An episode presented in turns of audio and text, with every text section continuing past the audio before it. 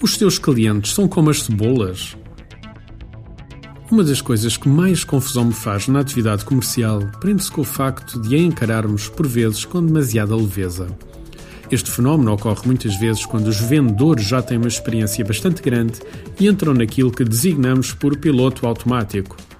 Este fenómeno aparece quando os vendedores se começam a sentir confortáveis com a venda e os passos em termos de preparação que antes faziam são agora ignorados devido a acharem que já sabem tudo e que não vão encontrar nada de novo.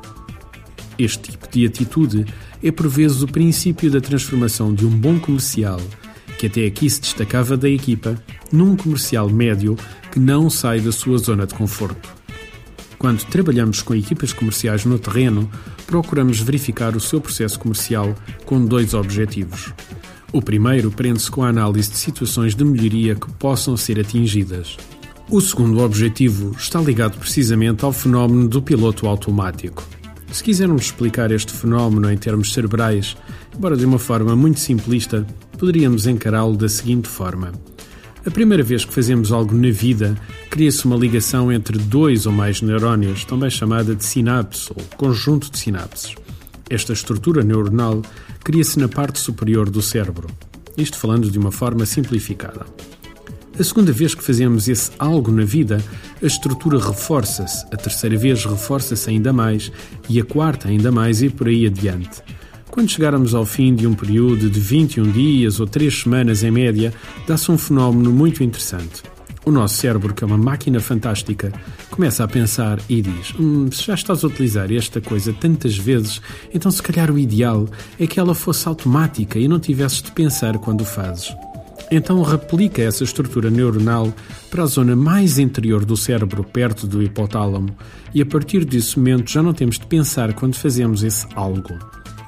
Por exemplo, quando começamos a conduzir, pensávamos em todos os passos que realizávamos. Hoje em dia, em alguns casos, já nem pensamos quando o fazemos. Com as vendas, é precisamente a mesma coisa.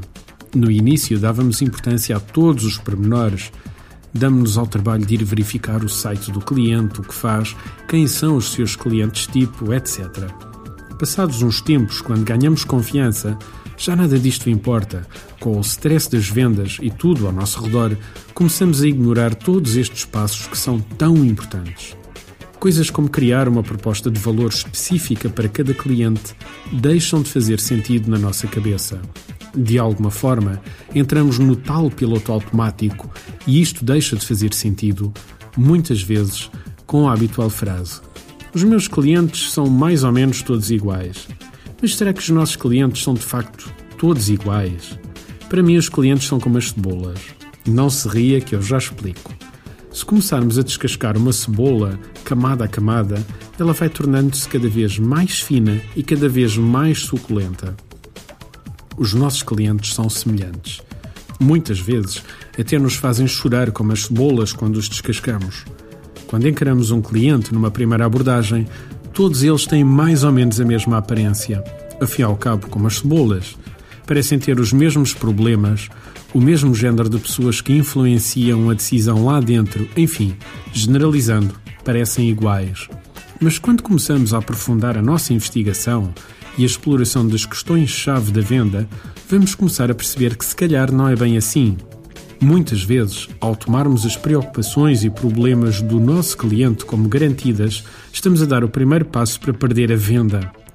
Embora as empresas sejam parecidas, a maior parte das vezes as razões que de facto os levam a comprar são completamente díspares. Por vezes, achamos que a venda está baseada na rentabilidade que o nosso produto lhes proporciona e na volta tem a ver com algo completamente distinto. Ainda noutra semana, num grande cliente nosso com o qual estamos a trabalhar num processo de formação e coaching comercial, surgiu uma questão interessante como exemplo. O nosso cliente vende um equipamento que, quando instalado na linha de produção Fabril, por substituição de outro equipamento antigo que o cliente deles tinha instalado, aumenta a produção em cerca de 30% a 40%. Quando estávamos a analisar a vertente de preparação dos processos comerciais e, mais concretamente, a informação que era recolhida pelos seus vendedores antes de iniciarem o processo comercial, surgiram uma série de questões Todo comercial experiente vos dirá que vender com base no retorno do investimento que o nosso produto ou serviço traga ao nosso cliente é meio caminho andado para que a venda se realize. Bem, neste caso, a questão não era bem essa. Tomámos um processo de venda que tinha sido perdido pelo nosso cliente e começámos em conjunto com a equipa comercial a analisar o que correu bem e o que correu mal. O processo em causa tinha tudo para a partida ser ganho. O cliente tinha ligado a perguntar por um tipo de equipamento que tinha visto na internet. O meu cliente é líder de mercado nesta área e, ainda por cima, os seus produtos têm uma relação preço-qualidade excelente. Ou seja, pedir mais do que isto é impossível. Mas então, por que é que o processo foi perdido? Depois de analisarmos as diferentes componentes do processo, chegamos à conclusão de que o vendedor em causa não tinha descascado camadas suficientes de cebola colocou algumas questões standard ao nosso cliente, número de unidades produzidas por hora, tipo de equipamentos que ele tinha, períodos de manutenção, etc. E após estas breves questões, começou a trabalhar a sua argumentação de venda na vertente do quanto o cliente iria conseguir aumentar a sua produção e, consequentemente, em quanto tempo é que irá rentabilizar o equipamento.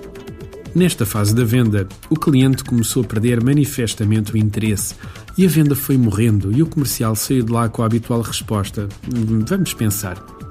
Quando começámos a explorar ainda mais, surgiu uma questão a que o comercial não tinha dado importância. O equipamento tinha parado no mês anterior três vezes devido a problemas, incorrendo em custos de paragem de produção e de imagem perante os clientes dele. Ou seja, a verdadeira questão aqui não era a rentabilidade acrescida, a verdadeira questão era resolver um problema com o qual o cliente não podia continuar a viver. Ao focar-se na rentabilidade do seu equipamento, em vez de se focar na segurança que o cliente iria ter, o comercial do nosso cliente acabou por perder uma venda bastante sumarenta. Esta semana, para um pouco para refletir com a sua equipa Será que não estamos a descascar somente as camadas de fora da cebola por não querermos estarmos sujeitos a chorar um pouco? Artigo de José Almeida, locução de João de Souza, produzido nos estúdios da Universidade Autónoma de Lisboa. Procure mais recursos no site ideiasedesafios.com.